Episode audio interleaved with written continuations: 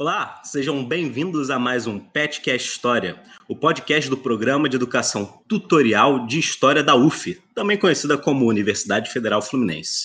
Comigo hoje temos aqui Matheus Campanhão, nosso bolsista. Olá, ouvintes. Vamos aí para mais um episódio do Petcast História. E como nossa convidada, nós temos uma mestranda da casa, é, especialista no assunto, Thaís Gabrich. Thaís?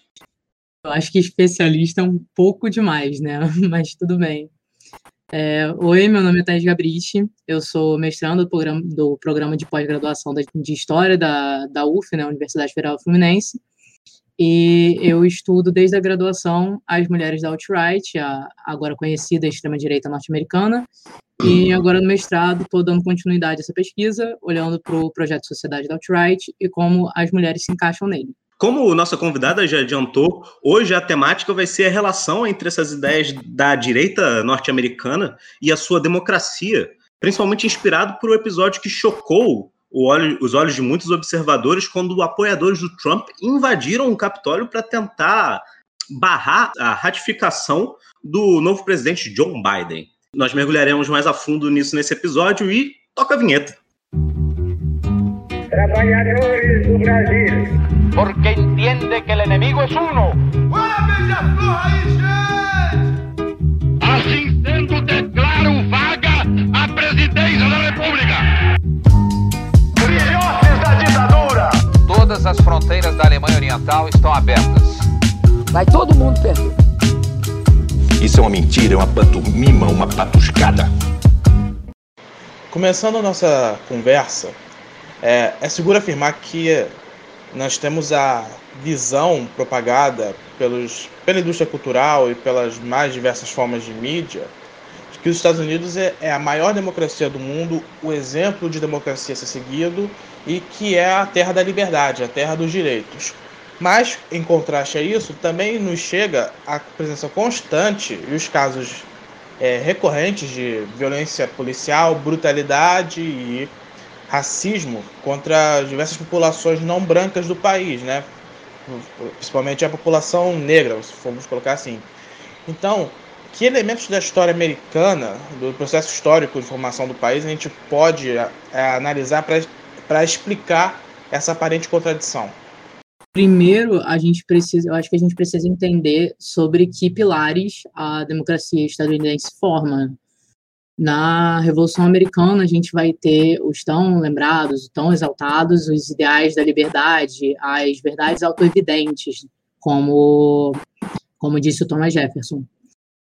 Mas a gente tem que se perguntar, eu acho, quem que era abarcado por essas ideias de liberdade. Quando o Thomas Jefferson ele vai falar na Declaração de Independência dos Estados Unidos que todos os homens são criados iguais e que eles têm direitos inalienáveis é, vai falar da igualdade, vai falar da liberdade, etc. Ele não está se referindo aos escravos dele, sabe? O Thomas Jefferson, ele, enquanto ele escreve sobre liberdade e igualdade entre os homens, ele vai ter mais de 600 escravos.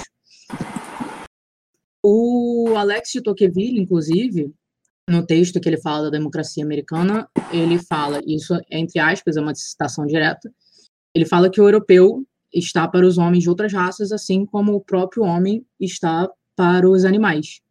Então você já vê aí que tem uma diferenciação entre o homem, o homem branco, né, o europeu, e os homens de, das outras raças, como por exemplo o homem negro.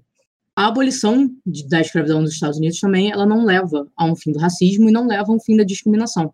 Eles apenas vão, é, vão tomar novas formas na sociedade americana. Então, você vai ver a aparição de legislações que proibiam casamento interracial, você vai proibir que homens e mulheres negros passem, é, possam escolher seus patrões, uma série de medidas que, mesmo no pós-abolição, vão reforçar a inferioridade dos homens e mulheres negros na sociedade estadunidense. É, as leis de Crow, que impunham a segregação racial dos Estados do Sul, elas só vão ter fim em 1964, com o Civil Rights Act, sabe? É muito recente. Além disso, é, acho que você vai ter também o fator de da própria democracia representativa, que limita a participação do povo na política, que delimita os lugares, os momentos em que o povo pode participar do jogo político. Então, já é uma democracia fundada sobre ideais, exclu é, sobre ideias é, excludentes, onde nem todas as pessoas vão ser, primeiro, dignas de participação, e as que participam, participam diretamente.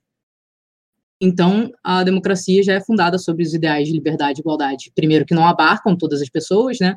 Numa democracia que mal tem a participação do povo e com leis que reforçam a segregação racial e a inferioridade não só de negros, mas de diversos outros grupos étnicos é, ao longo da história.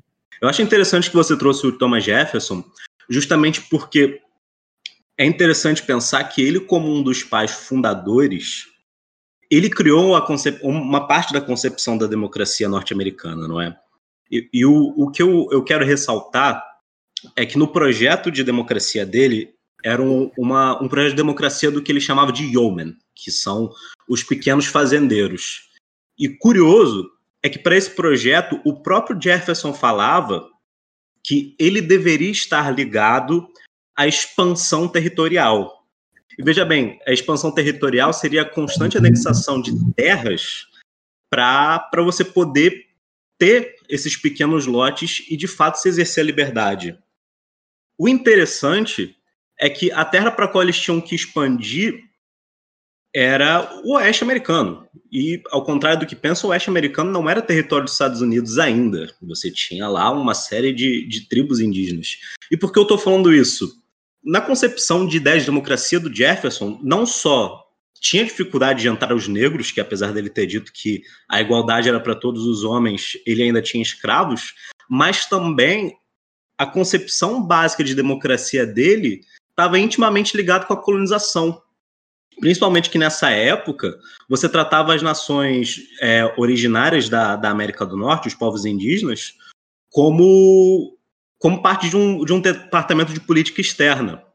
Você deveria fazer um tratado, realocar ou guerrear com essas, com essas nações. Então, por exemplo, na base da democracia jeffersoniana, que foi um dos pais fundadores, é claro, não representa o todo da teoria política norte-americana, mas está essa ideia de que a formação de uma democracia não se opõe à colonização e subjugação de outros povos que, por exemplo, ele próprio achava que o ato de colonizar o Oeste ou qualquer outro lugar era por si só uma expansão da liberdade. Eu acho que é interessante que a gente vai ver, por exemplo, mais à frente, eu acho que em 1819, na presidência do Andrew Jackson, ele próprio, um homem da fronteira, esse homem que estava colonizando as novas terras, ele é o cara que vai trazer o, o, o sufrágio é, universal masculino. Não porque porque ele era bonzinho, mas porque ele acreditava nesse ideal de, de democracia jeffersoniana. A gente também tem que lembrar que o Andrew Jackson, apesar dele ser o cara que expandiu o voto popular masculino, ele também foi o cara que fez a guerra com os Xerox. Perdão, eu não vou conseguir pronunciar o nome, mas foi é, um, um... Cherokees. Cherokees, obrigado é, que foi uma dessas maiores nações indígenas do meio oeste americano. E ele tratava isso como um, um afazer do exército, sabe? Não era tipo, ah, a gente tem que pensar esses povos internos que também fazem do, dos Estados Unidos. Não, a gente tem que fazer o exército para travar uma guerra contra essas nações, realocar eles para que a gente possa dar essa terra para a base da nossa democracia, que é o, o homem branco proprietário de, de um pequeno lote de terra você pode dizer, ah, mas teve assim o voto para os negros. Até teve, né? Só que, pô, tanto as elites do norte, que todo mundo diz que eram progressistas e realmente no futuro vão fazer a guerra para a abolição da escravidão, concordaram, junto com as elites do sul, que um homem negro valia três quintos de um homem branco. Então, tipo, o voto dele valia até menos do que, do que o, o, o voto de um branco, porque tecnicamente ele valia menos. Então, eu acho interessante buscar um pouco disso e como, por exemplo, essas coisas ainda se expandem para frente e você vê que, por exemplo, o Tocqueville, que, que a Thaís citou, ele também estava a par disso daí, eles não, não, não tinham um problema, eles não viam uma contradição. E, por outro lado, na base da, da fundação dessa democracia está essa distinção e esse ato de expansão e colonização, tanto que vai resultar no Destino Manifesto, sabe?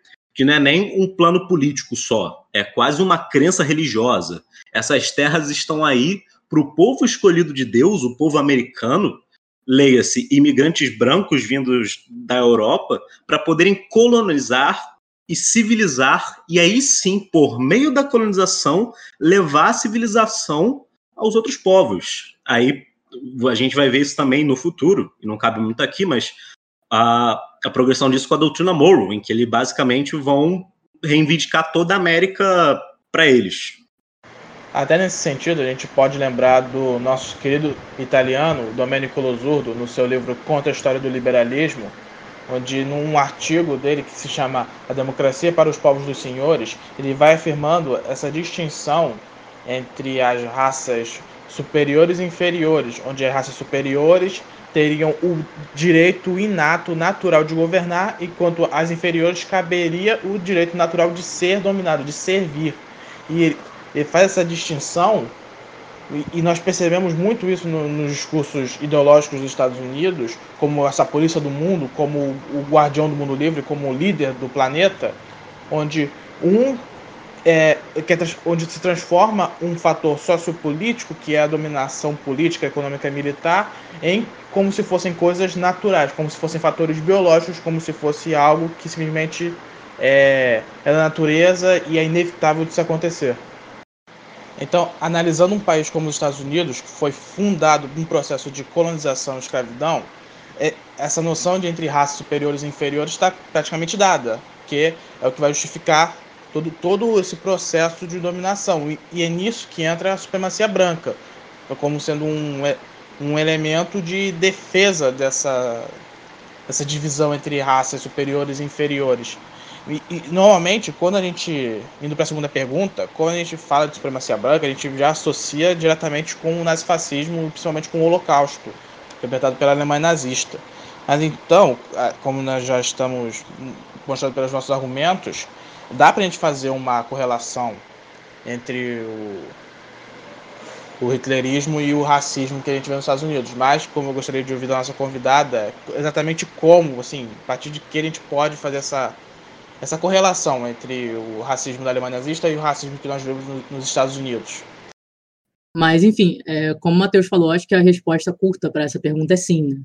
Para a resposta longa, eu acho que a gente tem que é, compreender alguns fatores. Primeiro, acho que a gente tem que entender o que é o fascismo histórico e que formas o fascismo vai assumir depois da Segunda Guerra Mundial.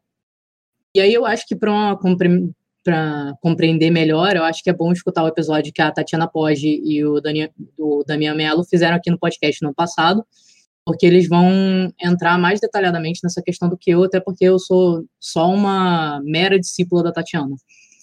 Mas então, eu acho que o que a gente precisa entender primeiramente é que o fascismo, ele não é fascismo porque ele é exatamente igual ao que aconteceu na Itália e na Alemanha em 1920 1930, sabe? O fascismo ele é fascismo por causa de, do seu conteúdo político, que vai sim tomar formas é, diferentes dependendo do momento histórico e da posição geográfica acho que principalmente no que diz respeito é, aos grupos que vão ser perseguidos. Né? Então, a perseguição de latinos, a colocação dos latinos como inimigos, ela vai fazer sentido nos Estados Unidos, mas ela não vai fazer sentido em outros lugares do mundo. Assim como a perseguição a ciganos fez sentido na Alemanha, mas não faria sentido nos Estados Unidos, por exemplo. Então, você vai ter essas particularidades é, desses diferentes momentos históricos, das diferentes nacionalidades. Então, eu acho que para que você primeiro possa, então, construir uma coletividade que você coloca como superior à coletividade que deve ser defendida, almejada, é, reproduzida, etc., você precisa que haja a construção também de um outro que é inferior a você. Senão, você não, não adianta, sabe? Se você acredita, ah, pô, todo mundo é igual, não importa raça, gênero, sexualidade, classe, etc. Vai chegar um maluco falando para você, ou a gente tem que segregar os negros, ou, ou aí, a gente tem que deportar mexicano.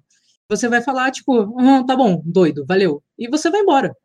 Mas quando você tem a construção desses grupos minoritários como inferiores, aí é outra coisa.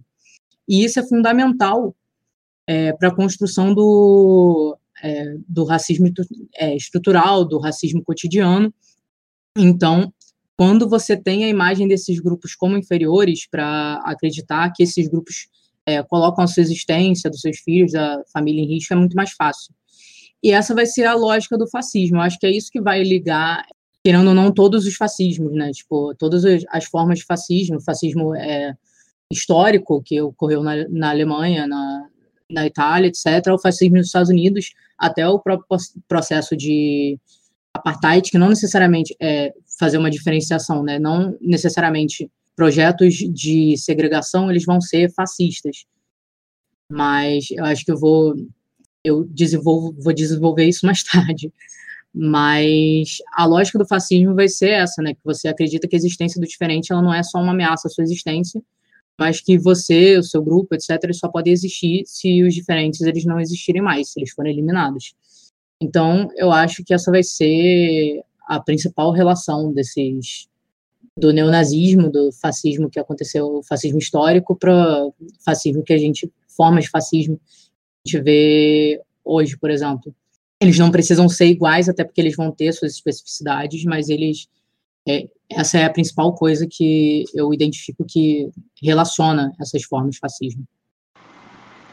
A, a fala da Thaís está me lembrando do o que o Sartre discute no prefácio que ele escreveu para o Coordenados da Terra, que é o livro do Fanon, onde ele vai afirmando como que o europeu, para que ele pudesse se enxergar como homem, ele só ele tinha que ele precisava de escravos, ele precisava de monstros. Ou seja, para a pessoa conseguir se enxergar enquanto indivíduo, ela precisa ter um outro que ao qual ela vai atribuir tudo que existe de mal. Tudo que ela considera ruim, considera danoso à sociedade, ela vai atribuir nesse outro.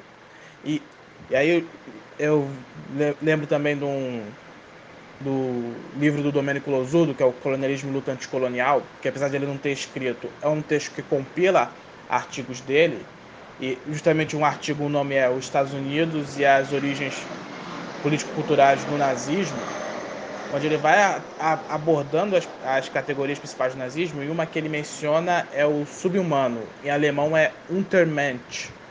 E, só que ele menciona que isso é uma tradução do inglês da palavra Underman, que foi cunhada pelo, por um autor chamado Lothrop Stoddart, que esse cara escreve o livro A Ameaça do Subhumano ele já coloca ali uma a, que existe essa, essas esses status da humanidade que são naturalmente inferiores. E você vê essa, essa relação e ele Lothrop Stoddard foi é, muito lido na Alemanha foi muito, muito reconhecido na Alemanha. Então essa essa relação você vê um termo em inglês que é, é traduzido para o alemão e que é uma das categorias principais do nazismo. Então, essa relação dos Estados Unidos e nazismo ela é de longa data, ela não é só no século XXI com essa nova direita que aparece, ela é ela vem do século, do século XX todo. Além disso, é, como o Losudo argumenta nesse livro, no Mein Kampf tem, tem citações à União Americana, ou seja, eles se usavam os Estados Unidos como um exemplo de pela forma que ele lidava com os peles vermelhas. Você todo o processo de extermínio, de dominação, de subordinação era uma coisa que inspirava os próprios nazistas, inspirava o próprio Hitler. E, é, e tem até é, séries que, mais recentes que estão abordando essa forma como o nazismo tem eco nos Estados Unidos, essa relação de longa data entre essas é, entre, entre os dois. Como a gente vê, por exemplo, a série The Hunters, que são Hunters que mostra a Operação Paperclip, a, o recrutamento de nazistas e participantes do Holocausto para os Estados Unidos. Tem a The Boys, onde uma personagem que é uma nazista declarada na série, depois que ela é, ela é desmascarada, ela fala: as pessoas gostam de tudo que eu falo, só não gostam da palavra nazista. E tem a Watchman, que, onde o, tem uma, uma trama lá com, uma, com o Ku Klux com toda uma toda a supremacia branca, e onde um, um dos líderes diz manda o argumento de que é muito difícil ser um homem branco dos Estados Unidos nos dias de hoje. E tudo fica ainda mais é, impressionante quando a gente vê que esses grupos supremacistas, como a própria Ku Klux Klan, que é o mais longevo deles, né, num, é, eles não sofrem absolutamente nada parecido com, com ação policial, ação da lei que os grupos de defesa dos direitos das minorias, os grupos que defesa da população negra, indígena e latina, etc., so, sofreram na mão da polícia. O que acontece com com o que aconteceu acontece com Black Lives Matter, com, com os protestos pela morte do George Floyd, pelo assassinato dele, onde a polícia prendeu em milhares de pessoas em tempo recorde, que nada nada similar já a gente vê acontecendo com, com esses grupos supremacistas. Ele, na verdade, é, é muito comum a gente ouvir o argumento de que eles têm a liberdade de expressão de defender o discurso supremacista. E quando a gente percebe que a, estudo que aconteceu, por exemplo, com os Panteras Negras, que foram é, programas de espionagem é, de inteligência da FBI, ação policial ostensiva, tiroteios, quando não assassinatos, como, como o caso mais emblemático é o, o Fred Hampton, e, a gente vê que absolutamente nada similar, nada próximo disso aconteceu com uh, esses grupos supremacistas, não é à que os clãs existe até hoje, né? Então, é, a, a, a, o, o, o, buraco dessa, desse, dessa situação onde o nazismo consegue é, ter tamanha entrada nos Estados Unidos, ele é muito profundo. É, a relação da Ku Klux Klan e da a reação, na verdade, a Ku Klux Klan pela, pela polícia americana e pela, pelas instituições americanas é, se comparada ao dos Panteras Negras. E é importante salientar que a Ku Klux Klan existe desde o pós-abolição, sabe? A, Ku Klux Klan é uma instituição antiga. Então, você só vai é, categorizar a Ku Klux Klan como um grupo terrorista, assim, muito, muito depois, na sua segunda, na sua segunda onda, lá em 1920, não, não vou lembrar aqui exatamente a data, então, então, assim, a reação também é muito mais rápida se for comparado com, com grupos é, supremacistas, né? A Ku Klux Klan vai ter uma relação, uma, uma reação da polícia e das, das autoridades americanas que vai ser muito mais lenta do que se comparado aos Panteras Negras, né? Essa, essa lógica fundamental do diferente, do subhumano, que a, a Thaís e o Matheus falaram, ela foi fundamental para a Segunda Guerra, porque a, a, gente tem muito essa ideia da guerra no fronte ocidental, a guerra lutada na França, a guerra lutada na Holanda contra a Inglaterra. Só que a gente se esquece que essa guerra foi lutada pelo nazifascismo como uma guerra de iguais. O Hitler queria que a, que a, a Inglaterra se rendesse porque ele admirava o, o império construído por ela. Lembrando que o próprio Churchill, o líder do, do atual Império Inglês, ele não era muito contra essa lógica de, de supremacia racial. Tanto que quando ocorreu a fome de Bengala e ele teve que escolher deixar o mínimo de ração para as pessoas de lá não morrerem, e o mínimo de ração, o que a gente chama de ração básica, são as calorias mínimas para um ser humano continuar vivendo. Não é como se fosse perder muito suprimento do exército. Ele disse que a vida de um indiano não valia de perto a vida de um inglês. Então, a guerra no Ocidente ela tem esse caráter muito cavalheiresco e ela é, é quase sempre a guerra retratada nos filmes e tudo mais. E, e, a gente tem essa impressão da Segunda Guerra Mundial muito como uma guerra da, da democracia contra o autoritarismo, quando aí eu vou puxar aqui o Lossurdo, querido pelo campanhão, que ela na verdade foi uma guerra racial. E eu vou trazer o M. Césaire, que o nazismo, o nazifascismo, nada mais é que a lógica colonial aplicada à própria Europa. Então, a, a marcha para o leste nazista, ele tinha essa lógica de subjugação colonial, porque o eslavo, o cigano, o balcânico lá, que tinha uma mescla de eslavo com, com religiões muçulmanas, ele era um ser menor, era um ser a, a ser subjugado e usado. O que eu quero dizer é que, por exemplo, uma coisa interessante que a gente também fala pouco é que o espaço vital do Hitler para a Alemanha não está muito longe do destino manifesto.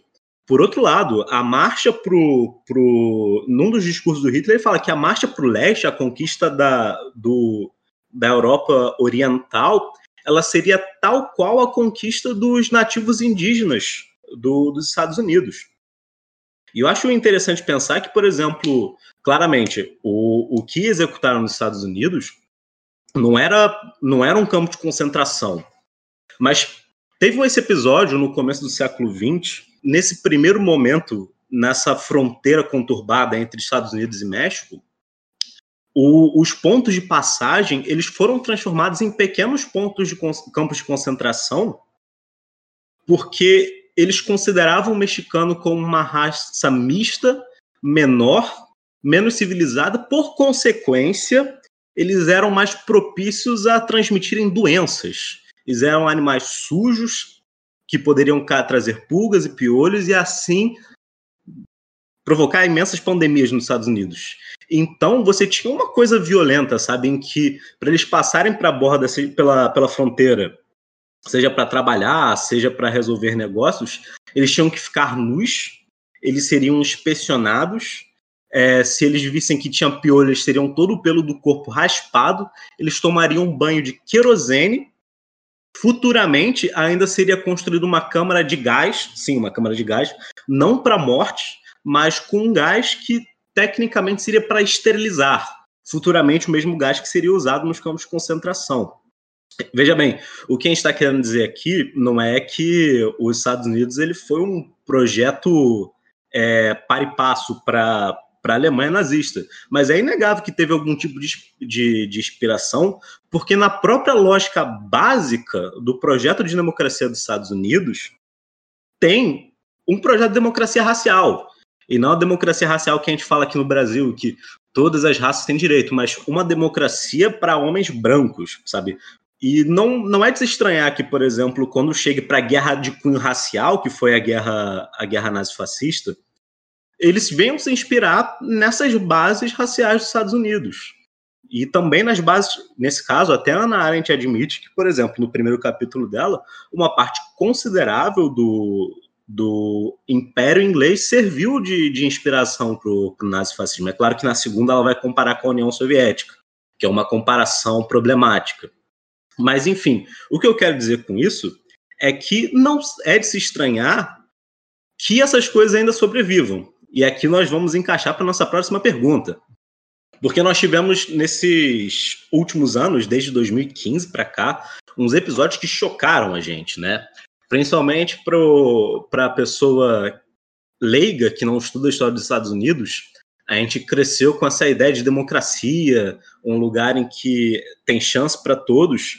Então nós começamos com o episódio de Charlottesville em 2017, em que teve a marcha de grupos de supremacia branca, é, o movimento Unite the Right, cujo grito de ordem era: os judeus não nos substituirão. Ano passado, a gente também teve o, o episódio em que o George Floyd foi assassinado por brutalidade policial, já citado aqui pelo amigo Campanhão, e que, como ele próprio disse, recebeu uma, uma repressão policial que, por exemplo, se comparado a esse episódio de 2017, para falar a verdade, o pessoal de Charlottesville não, não teve nada, não se preocupou com nada, eles desfilaram e ficou por isso. O próprio Trump acabou dizendo que quando, após Charlottesville, existiam pessoas exaltadas de todos os lados, mas quando chegou o episódio de George Floyd, ele fez questão de condenar o, os manifestantes. É, culminando com o evento desse ano da invasão do Capitólio, na tentativa de barrar a ratificação da presidência do John Biden. Dito isso, eu gostaria de perguntar é, quais são as principais rupturas e continuidades da supremacia branca agora no século XXI e até no final do século XX? E a, a, a pergunta Globo Repórter, né? Onde estão? O que comem? O que, como vivem? É, esses grupos supremacistas brancos que estão emergindo agora, que estão encontrando lugar principalmente é, na internet, da mesma forma que eles estão passando por um processo de, de digamos assim, é, rebranding. Eles estão retrabalhando a sua imagem para eles poderem se tornarem um grupo político mais público. Daí então, direciono claramente é, a pergunta para nossa convidada, já que ela estuda isso. Pois é, né? É, acho que eu vou pegar um pouco do que eu respondi na, na última pergunta e retomar um pouco do pensamento de que a gente precisa pontuar que nem todo movimento é de extrema-direita, nem todo movimento racista, ele é fascista. E aí, de novo, a Tatiana e o Demian, eles já pontuaram, pontuaram bem isso, mas a gente tem que fazer essa diferenciação. É, então, essas essas organizações supremacistas elas não têm a intenção de é, eliminar outras raças. A grande questão de, delas é a segregação. A existência do outro, diferente, algo que a gente já, já falou na, na última questão, tal, é fundamental para que, porque você precisa que é, ele seja subjugado, que ele seja segregado, até para dar sentido para uma sociedade segregacionista. Não é muito melhor, mas é diferente. É, então, as organizações fascistas, propriamente ditas, elas querem a eliminação dos diferentes, é, então não existe espaço para elas na sociedade imaginada pelos fascistas. Então, o outro ele vai ser uma ameaça que tem que ser eliminada, né? Então, dito isso, as organizações fascistas nos Estados Unidos, elas não tiveram um projeto vencedor quando elas, no seu início, né? Então, as, é, aquelas que eram mais populares eram as organizações segregacionistas. Mas essas organizações de extrema-direita, elas vão estabelecer é, relações e elas vão se transformando, elas vão se adaptando mesmo à realidade, ao momento que elas estão inseridas. E acho que a Ku Klux Klan, que é a organização, deve ser a organização racista mais conhecida dos Estados Unidos, né? Ela mesma passou por diversas mudanças desde o seu surgimento lá no pós-abolição. É, ela chega até a reagir ao momento de conquista do sufrágio feminino, é, criando a ala feminina da, da Ku Klux Klan, né? A Women's Ku Klux Klan. E eu acho então, assim, elas, essas organizações, elas vão é, se mantendo, tipo, algumas, algumas, é, meu Deus, fugiu a palavra.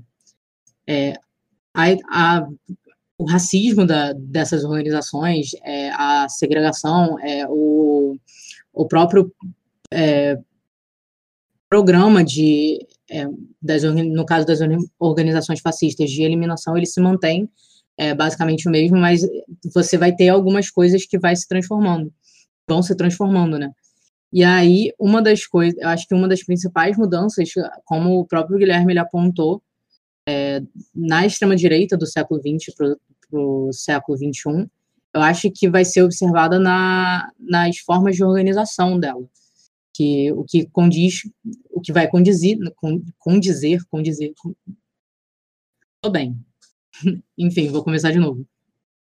É, essas organizações elas vão sofrer algumas mudanças do, do século XX para o século XXI, acho que principalmente no que condiz com as formas de organização, é, porque elas vão se adaptar vão, com a realidade que a gente está inserida hoje, na internet, nas redes sociais, etc. É, como, o Guilherme, como o próprio Guilherme apontou. Então, no século XX, a gente vai ver que os membros da, dessa, desses grupos de extrema-direita, eles eram mais facilmente identificáveis, eu acho, porque você tem toda uma... Era mais... É...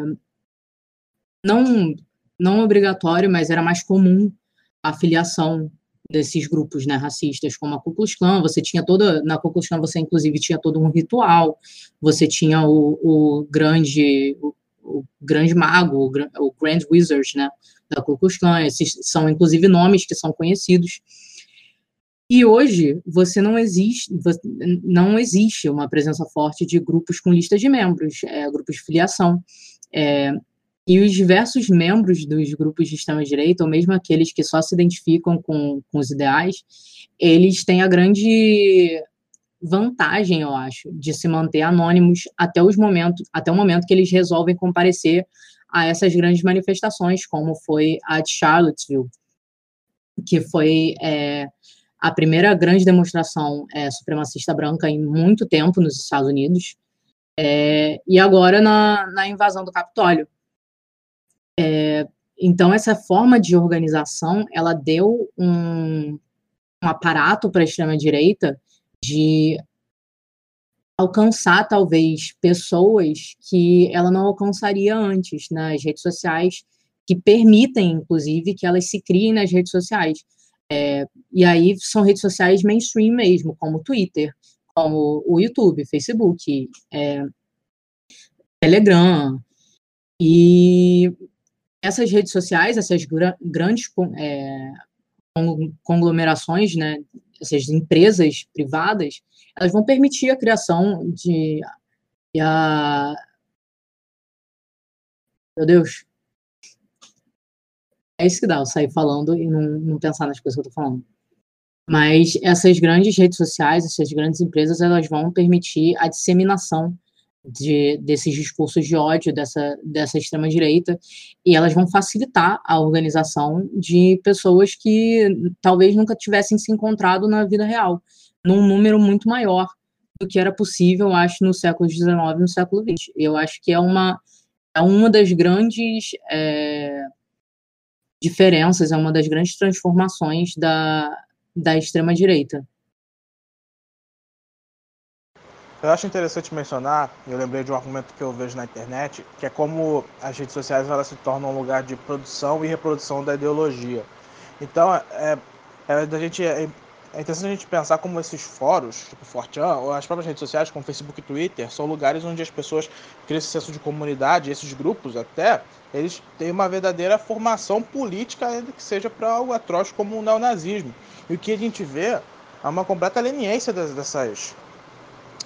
da, das direções dessas, dessas multinacionais, dessas empresas, porque afinal de contas são plataformas privadas e elas são completamente permissivas com relação à propagação desses discursos de ódio. E não, não se.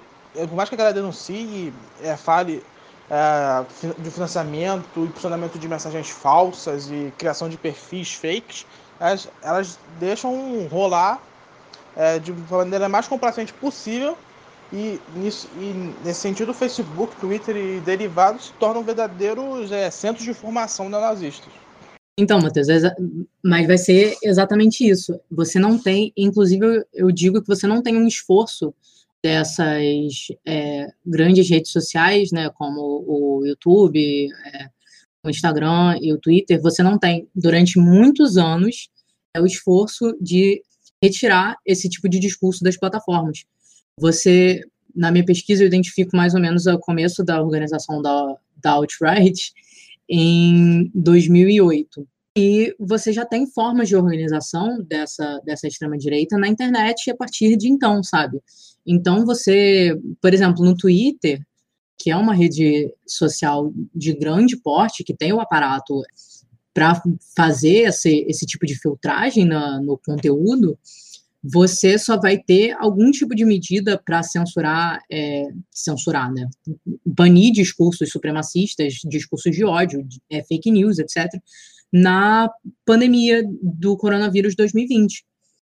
No YouTube, que foi um dos maiores lugares de organização desses grupos de extrema-direita, em mídias mainstream, óbvio, né? Eu não, tô falando aqui de Forchan, que são lugares que são mais escondidos da internet, que são de menor circulação é, de pessoas comuns, né, que eles chamam de normes, mas o YouTube vai, você vai ter vários canais que disponibilizavam vídeos assim diários. Você vai ter canais gigantescos como o, Red Ice, o American Renaissance, que se baseiam no YouTube, se baseiam é, em formar mesmo militantes de extrema direita, e o YouTube só vai tomar alguma medida para retirar esses canais do ar em 2019. Ou seja, na verdade, o YouTube tem é, uma, uma medida em 2017 que não se mostra efetiva, e aí em 2019 ele começa a banir de forma efetiva esses canais de extrema-direita. Então, assim, de 2008, que é quando a gente identifica uma maior organização dessa, dessa extrema-direita, conhecida agora como alt-right, até 2019 já é chão, meu irmão é chão, esse pessoal já se organizou, esse pessoal já está discutindo tours, esse pessoal já está falando sobre os ideais na, é, de sociedade para eles próprios. Em 2014, você vai ter o Gamergate, né, que é um, um dos grandes acontecimentos né, é, que a gente considera da alt-right, que você vai ver realmente uma, um esforço de organização deles nas, nas redes sociais mainstream, como, como o Twitter, e você também já tem um, um atentado, que não é, é especificamente ligado ao alt-right, mas é de um garoto em Isla Vista que entra numa sororidade feminina e resolve é, atirar porque as mulheres não não desejam ele sexualmente, então se as mulheres não desejam ele sexualmente, ele não pode, elas não podem desejar mais ninguém. Então, são ideais também que estão ligados ao alt-right, que é sobre a supremacia branca e masculina. Então, a não filtragem desses discursos por essas redes sociais é, de grande porte permitiu com que a extrema-direita se criasse livremente na, nelas, né? Se criasse livremente, se organizasse, e agora que eles estão organizados, é muito fácil banir. Eu, na verdade, gostaria de pegar um pouco do comentário dos dois, principalmente porque eu vago muito por esse YouTube aí do Nosso Senhor, né? Eu vejo muita coisa traumatizante. Mas o que eu acho interessante é, é como, aí pegando a organização da, dessas, dessa alt-right que a, a Thaís falou, com a internet como um lugar de reproduzir ideologia que o Matheus falou, como, por exemplo, uma série desses grupos e até vídeos no YouTube, eles estão se organizando para reescrever a história dos Estados Unidos. Porque eu quero dizer, por exemplo, junto com essa alt-right e esse movimento masculino e branco, você está tendo um, uma tentativa de reabilitar a história da Guerra Civil dos Estados Unidos. Daí então está se criando, por exemplo, o, o mito da, da causa perdida. Que, por exemplo, a Guerra Civil dos Estados Unidos não teve nada a ver com supremacia branca, não teve nada a ver com escravidão, ela teve a ver com o direito dos estados e do homem sulista ser livre. Vou abrir mais um parêntese aqui, regressando lá para o que a gente falou no começo do, do podcast. O homem sulista, este que encarnaria o ideal jeffersoniano, ou melhor, o ideal de democracia de Thomas Jefferson, que é o pequeno fazendeiro branco. Então, esses grupos eles estão tentando reescrever essa história dos Estados Unidos para se dissociar, para se afastar desse histórico de racismo. Quando, na verdade, eles próprios não podem negar que eles, de alguma forma, se, se afeiçoam a isso. Vou, vou abrir aqui mais um parêntese. Por exemplo, esses mesmos grupos que estão tentando reabilitar a história dos Estados Unidos, eles estão chegando com um novo discurso de que não é a defesa da raça branca, mas a defesa da cultura e da tradição ocidental. Mas, curiosamente, normalmente os mesmos grupos que se aliam a essa ideia, eles têm o mito da grande substituição, de que a ideia de que vai ter um momento em que vai entrar tanto imigrante nos Estados Unidos, mas tanto imigrante nos Estados Unidos, que o país não vai ser mais deles. Vai ser de, de muçulmanos, vai ser de mexicanos, vai ser de asiáticos, de negros e afins, mas não do verdadeiro americano claramente, quando eles falam do verdadeiro americano, por mais que eles neguem, eles estão implicitando que tem a ver com, com esse com esse yeoman do, do Jefferson, né? Por mais, perdão, por mais não, mas em nenhum desses momentos aparece, por exemplo, os verdadeiros nativos americanos, que são lá os povos originais indígenas da, da Terra. Então, acho interessante como você tem uma transformação da história e da memória né, nesse ambiente virtual de organização essa transformação que vai orientar e vai, sei lá, criar uma identidade comum, mais uma vez pegando aqui a Thaís disse, um, e vai ajudar a formular um nós e eles. Até puxando essa, esse fio que o Guilherme pegou, é, essa, essa noção da substituição, mas também tem uma noção de que é quase como se eles estivessem fazendo um favor para as pessoas que eles desejam ver completamente dominadas e subjugadas, né? Como se eles estivessem domesticando ou colocando essas pessoas no seu devido lugar e que assim, cada um no seu quadrado, a prosperidade pode ocorrer. Tem até uma cena curiosa no naquele filme do Spike Lee, Infiltrado na Clã, onde o que é um argumento reacionário, essa noção da divisão, em que fala que eles não são contra os negros, mas eles defendem que eles não podem conviver juntos e que eles vão é, só querem que cada um fique no seu canto, como se fossem é, esses desenhos que a gente vê, onde cada grupo tem lá a sua porção separada da Terra, e cada um tem um poderzinho mágico, tipo Avatar. Então, o, e, e eles sempre. Esse, eu vi uma, um documentário uma vez, onde a moça dizia que ah, quando, é, aí sem os negros daquele lugar que eles não queriam que eles estivessem, a criminalidade ia junto e a, a bandidagem também ia. Então, é aquilo. Eles se colocam nessa posição de vítimas e Assim que eles, eles são, são as pobres vítimas que só querem viver em paz e que tem essas, esses seres invasores, esses seres é, indignos que não compartilham das tradições, que querem simplesmente acabar com o modo de vida deles. É impressionante o cinismo, né? Porque eles se colocam como os próprios coitados da história.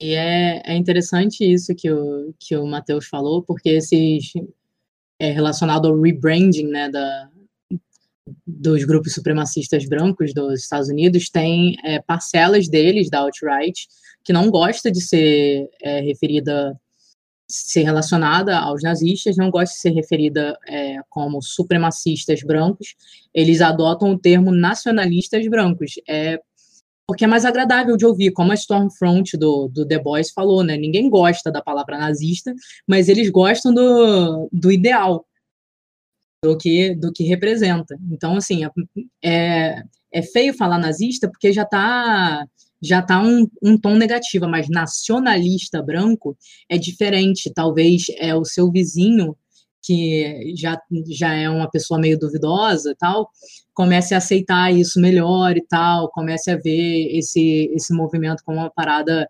não tão radical assim, sabe? Então tá tudo ligado também a essa, essa ideia deles de se disseminar no, num mainstream também. E uma coisa que eu, que eu queria pontuar que eu acho importante dizer, agora já que a gente tá, já chegou assim no século XXI, estamos falando dos nossos dias, é como que está intimamente ligada a onda neoliberal que a gente vive e todos os ataques ao papel do Estado enquanto um provedor de auxílio, provedor de proteção social, provedor de, enfim, o mínimo de dignidade para as pessoas, como a gente vê cada vez mais a a, o remanejamento do Estado para ser o financiador da burguesia, ser um protetor da burguesia, que ele sempre foi, mas agora é mais ainda, ele vai ser, ele vai financiar, ele vai botar recurso em lugares que não sejam gasto público com, com proteção. E essa degradação da condição de vida, ela abre todo o caminho para que as pessoas, elas, o ressentimento delas tomem conta elas elejam todo tipo de culpado por, eh, pela sua pela sua penúria, pela sua miséria. Então, quando a gente vê, já das sociedades que já tem um histórico de, de é, fundação colonial, fundação racista, o racismo ele já está lá, então as pessoas racializadas elas já têm lá a marca de indignidade, a marca de serem menos civilizados, de serem, é, serem criminosos, de serem é, vagabundos. Então, é muito fácil é, você fazer essa reordenação do discurso e dizer que a culpa é de todos eles.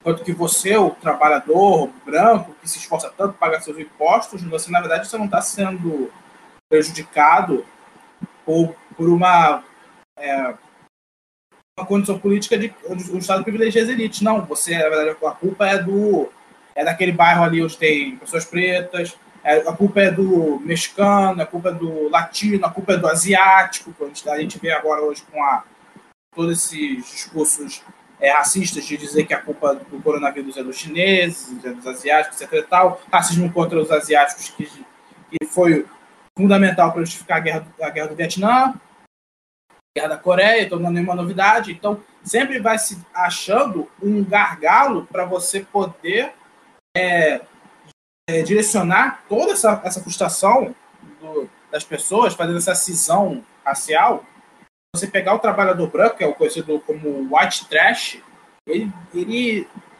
ele jogar contra outra, uh, esses grupos racializados. Que às vezes eles podem até mesmo ser também de cor branca, mas tem uma carga cultural diferente. O cara, o cara por exemplo, um, um sulista, um que a gente, um, um hillbilly, que é o que vem o estereótipo na nossa cabeça, ele pode ser branco assim como um judeu, mas ele é um hillbilly e um judeu é um judeu.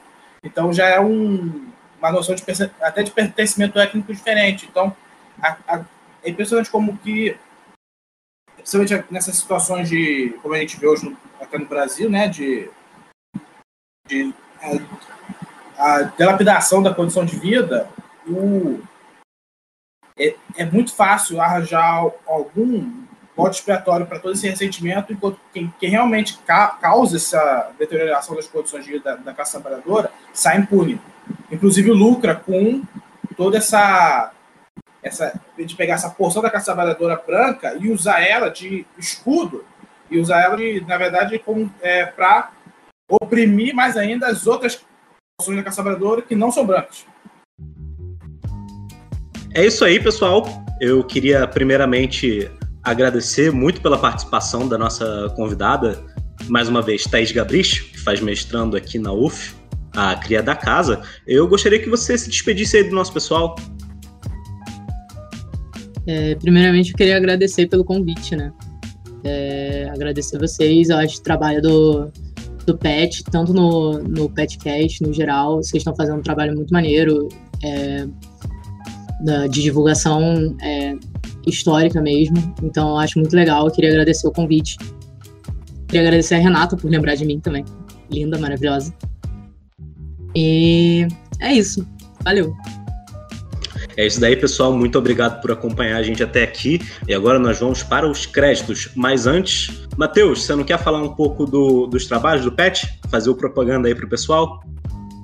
Então, galera, é, o PET ele tá com uma série de projetos, uma série de conteúdos para vocês assistirem. A gente está agora com o nosso canal no YouTube, a gente acabou de, de inaugurar ele, você pode procurar Pet História UF, vai aparecer facinho. Nós temos já nosso perfil no Instagram, né, que é onde tem a maioria das nossas produções, como Rememorizando, como enfim, temos mais história, que é o nosso site que é para produção de conteúdo didático, e temos claramente o nosso, nosso podcast, que você está aqui nos ouvindo, e vocês podem é, ir nos nossos episódios anteriores, como o que a Thaís mencionou, sobre o fascismo, sobre o neofascismo, etc e tal, que na neles eles podem servir como um belo complemento do que a gente discutiu, do que a gente discutiu hoje. Então, acessem as nossas redes sociais, nos sigam no, no Facebook, no Twitter, no Instagram. Somos o. Acho que no Twitter somos o Pet História. No, no Facebook somos o Pet História UF. O Instagram é a nossa rede social com mais seguidores. E o meu recado é que, se vocês querem entender todas essas coisas que estão acontecendo, que parece que não acaba, parece que não tem fim, essa, todas essas tragédias, se vocês querem entender essa correlação entre o racismo e o nazismo, é, leia o Domenico Lozu, vale, vale muito a pena. E é isso, um beijo. E um apenas último aviso, fique ligado à próxima série do Petcast História. Nós trabalharemos as revoltas na história do Brasil. Serão é, três temporadas: o Revoltas no Brasil Colonial, Revoltas no Brasil Imperial e Revoltas no Brasil da Primeira República. Vamos agora aos créditos esse episódio foi maravilhosamente apresentado por Matheus Campanhão e este que vos fala, Guilherme Garnier. Tivemos como convidado a maravilhosa Thaís Gabrich.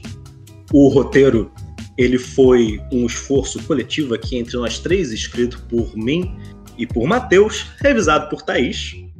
Por último, a edição será por mim, Guilherme Garnier, e a capa será de nosso amigo Felipe Camargo. É isso daí, muito obrigado por nos ouvirem e ficarem até o fim. Uma boa tarde, boa noite, bom dia.